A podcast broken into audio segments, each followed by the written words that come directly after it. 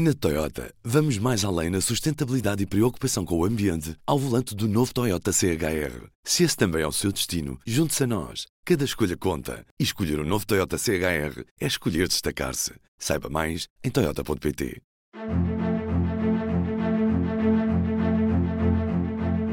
Bom dia, o meu nome é David Pontes e está a ouvir o P24. Vivo em Lisboa desde os 19 anos.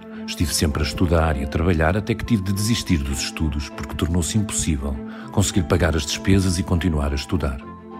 Isto foi há três anos. Agora já tive de chegar a fazer turnos de 24 horas em bares e cafés para poder ter a certeza de que no final do mês tinha como pagar tudo. Daniela Martins, 25 anos, Lisboa, empregada de bar. Com o aumento de custo de vida, vi-me obrigado a voltar para a casa dos meus pais. Sem a ajuda deles, não sei o que faria. Para combater esta vergonha de voltar ao ninho, dei o salto e fui trabalhar para fora de Portugal. Pedro Silva, 42 anos, Setúbal, motorista de transporte público. A verdade é que, como já não fazíamos uma vida de grandes gastos, foi um pouco assustador olhar para as contas e perceber que, mesmo diminuindo os gastos não essenciais, o que poupamos por mês tem diminuído substancialmente. Se esta situação se prolongar por mais anos, não haverá muito mais onde cortar e corremos o risco de ter de recorrer às poupanças, colocando-nos numa situação mais frágil. Contudo, sabemos que a nossa perspectiva vem de um lugar de privilégio. Muitas pessoas tiveram de cortar despesas de supermercado e outras despesas essenciais e não lhes sobra dinheiro para poupar. Célia Machado, 33 anos, Porto, Motion Designer. Há mais de 20 anos na mesma empresa, parece que ainda agora entrei e para o último escalão possível. A manter-se o cenário, daqui a menos de 5 anos estou a receber o salário mínimo, quando todas as contas aumentam, inclusive a educação em instituições municipais. Os meus filhos não comem peixe, a não ser atum em lata, a carne tem de ser pensada semanalmente e a sopa é a refeição de todas as noites. Jantar fora é um luxo impensável. Carla Dias, 43 anos, Lisboa, administrativa. Esta é a leitura de alguns dos relatos que têm sido deixados na página especial do público Contas à Vida enfrentar a inflação. 91% das pessoas que deram o seu testemunho em março declararam que a sua situação económica piorou em comparação com os últimos seis meses. Relatos que são testemunho de milhões de outras histórias de vidas complicadas por salários baixos e uma inflação que não perdoa. Na sexta-feira, o Governo apresentou mais um pacote de medidas para atender ao aumento do custo de vida. É sobre esta urgência de atender às contas dos portugueses, quando o país apresentou um déficit de 0,4%, que o Ruben Martins conversa com o Vítor Ferreira, jornalista de Economia. Tenha uma boa semana. Viva David, comecei por perguntar ao Vítor, afinal, o que é que fez o Governo mudar de ideias sobre a redução do IVA a zero nos bens essenciais? Deixa-me então citar o Ministro das Finanças quando disse isto a 30 de dezembro de 2022. Abre aspas. Já tivemos este debate há uns meses e, na altura, a conclusão foi a de que seria mais benéfico dar um apoio direto às famílias em vez de reduzir o IVA, por não termos os mecanismos de controlo que permitam assegurar que esta redução chegue ao bolso das famílias. Fecha aspas. O ministro também disse na altura que não havia dogmas sobre um corte no IVA e hoje, de facto, cá estamos todos à espera de um cabaz com IVA à taxa de 0%. Proponho esta leitura, a de que o governo mudou e não mudou de ideias. Por um lado, não mudou porque, tal como fez em 2022, continua a atacar o aumento do custo de vida com medidas conjunturais. Distribuir cheques durante um ano, baixar impostos sobre o consumo por seis meses, não tem nada de estrutural. Estrutural seria garantir o funcionamento da regulação e da concorrência, mas claro que isso implica coragem para tomar decisões difíceis, vontade de investir na independência e nos meios de quem regula os mercados e, sobretudo, demoraria muito tempo e, portanto, mesmo que fosse execuível no longo prazo, não responderia aos problemas a que o governo tem de responder agora. Por outro lado, eu diria que o governo mudou de ideias e acho que a frase que acabei de citar mostra bem isso, porque afinal vai intervir nos preços pela via do imposto e porque é que terá ido por aí? Penso que é por causa do déficit das contas públicas. O déficit é tão bom que não só dá margem de manobra, como diz o governo, mas também não dá jeito nenhum que seja tão bom nesta altura. O país sofre, e até António Costa, que nunca deixa os créditos por mãos alheias, veio dizer na semana passada no Parlamento que o déficit não é notícia. A notícia seriam os apoios. Parece até estranho que um governo que prega as contas certas não queira falar do resultado quando este até é melhor do que aquilo que se esperava.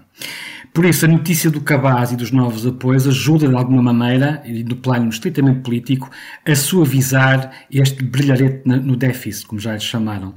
Uh, seria um resultado que talvez caísse mal na opinião pública se não viesse acompanhado de anúncios deste tipo. Falta-nos saber o que é que virá aí. Esta semana vamos saber que cabaz é este, afinal. É? Fala-se em cerca de 30 a 40 produtos. Uh, se é para vigorar de abril até outubro, temos 5 dias para negociar um acordo e comunicá-lo ao país. Entretanto, no domingo à noite já se uh, souber mais alguns detalhes. A notícia também está no site do público. Toda a gente que quiser aprofundar pode ir lá ler. Eh, estamos a falar de uma gama de produtos que vai desde batatas, massa, arroz, cenouras, cebolas, legumes, um, ehm, leite meio gordo, queijo, iogurtes, pão, ovos, azeite, tomate, fruta, frango, carne de porco, feijão e dois, duas espécies de peixe, o salmão e a pescada. Um, este é um tema que uh, ainda precisa do acordo da produção o Marcos Mendes, no seu espaço de comentário no, na, no domingo à noite no canal SIC, disse que esse acordo estava na parte final de negociações. Sabemos é que há quatro ministérios envolvidos nisto e, no fundo, estamos a ver o Estado a servir aqui quase como de árbitro eh, neste papel de árbitro, a decidir que produtos é que vão ter uh, o, uma taxa zero de IVA, o que é claramente aquilo que o governo disse que não ia fazer. Uhum. Já agora, que ministérios são esses? Portanto, estamos a falar de finanças, do Ministério das Finanças, da Economia, da Saúde e da Agricultura, salve, são estes quatro. O que é que nos leva a crer que este, esta redução de impostos neste momento não vai mais tarde ou mais cedo ser absorvida pelas margens das grandes superfícies? É algum tipo de acordo que o Governo está a preparar com essas mesmas superfícies e com os produtores? Se isto fosse um jogo de tabuleiro, uh, daqueles que jogam à mesa do tipo Trivial Pursuit, essa seria a pergunta para o queijo final. E deixa-me voltar à frase do Ministro das Finanças que citei há momentos.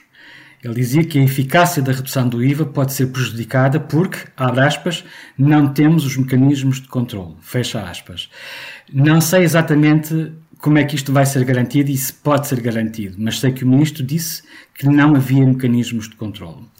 Um, e, no fundo, uh, o que ele disse depois na sexta-feira foi que agora vá, promete acompanhar a concretização deste acordo.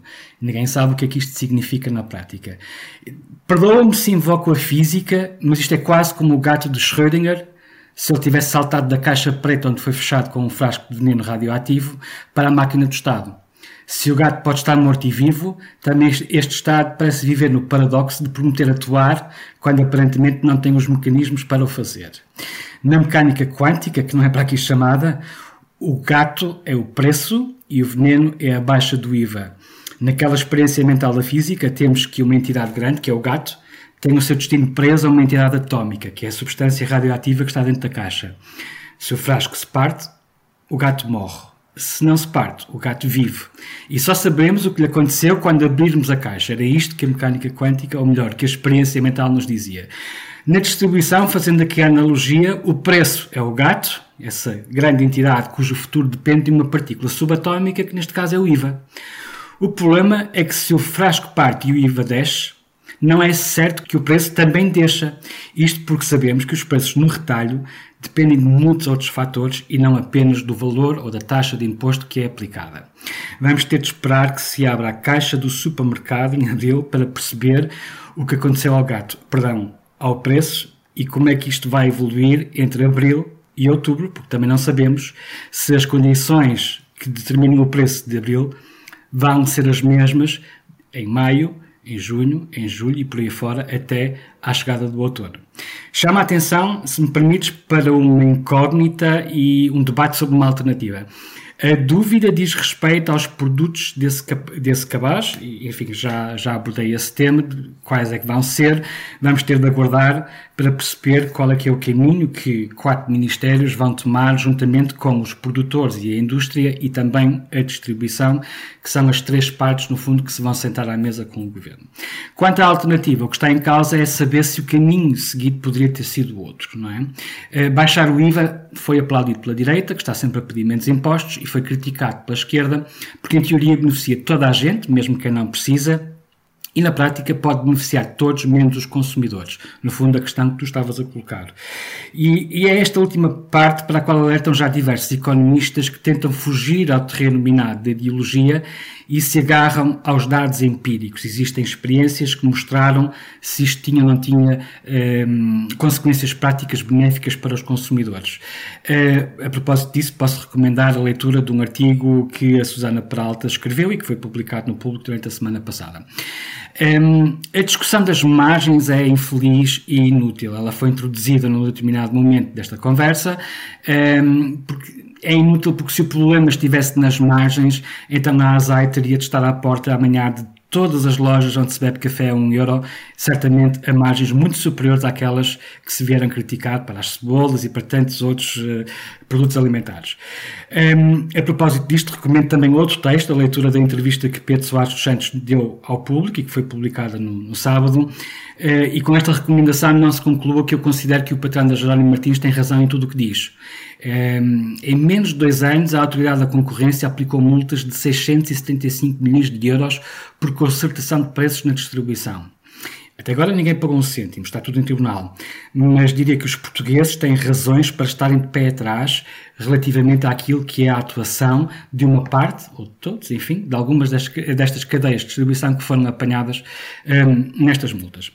A pergunta, portanto, é se em vez de um bodo no IVA que abrange mesmo quem não precisa e tem os riscos de que agora estamos aqui a falar, se não haveria outro caminho. Um caminho que poderia ser, por exemplo, a duas velocidades. No imediato, dar antes dinheiro diretamente a quem está em situação pior, aumentando assim o apoio para algo que faça verdadeiramente a diferença. Eu pergunto-me, será que 30 euros por mês ajuda a alimentar melhor uma família, não querendo desvalorizar a importância de ter mais de 30 euros na carteira.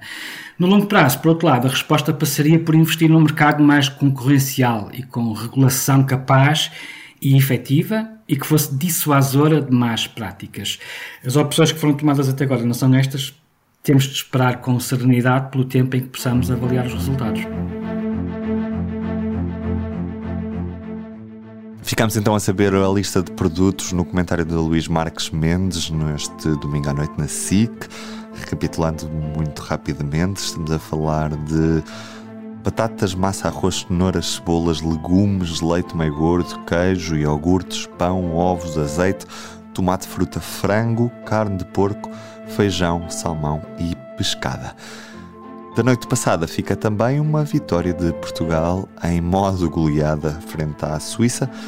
Foram seis os gols apontados pela equipa das esquinas frente ao Luxemburgo. Os gols foram de Cristiano Ronaldo, dois deles, João Félix, Bernardo Silva, Otávio e Rafael Leão. A introdução foi do David Pontes, eu sou o Ruben Martins e connosco hoje tivemos o Vitor Ferreira. Tenha uma boa semana o público fica no ouvido. Na Toyota, vamos mais além na sustentabilidade e preocupação com o ambiente ao volante do novo Toyota CHR. Se esse também é o seu destino, junte-se a nós. Cada escolha conta. E escolher o um novo Toyota CHR é escolher destacar-se. Saiba mais em Toyota.pt.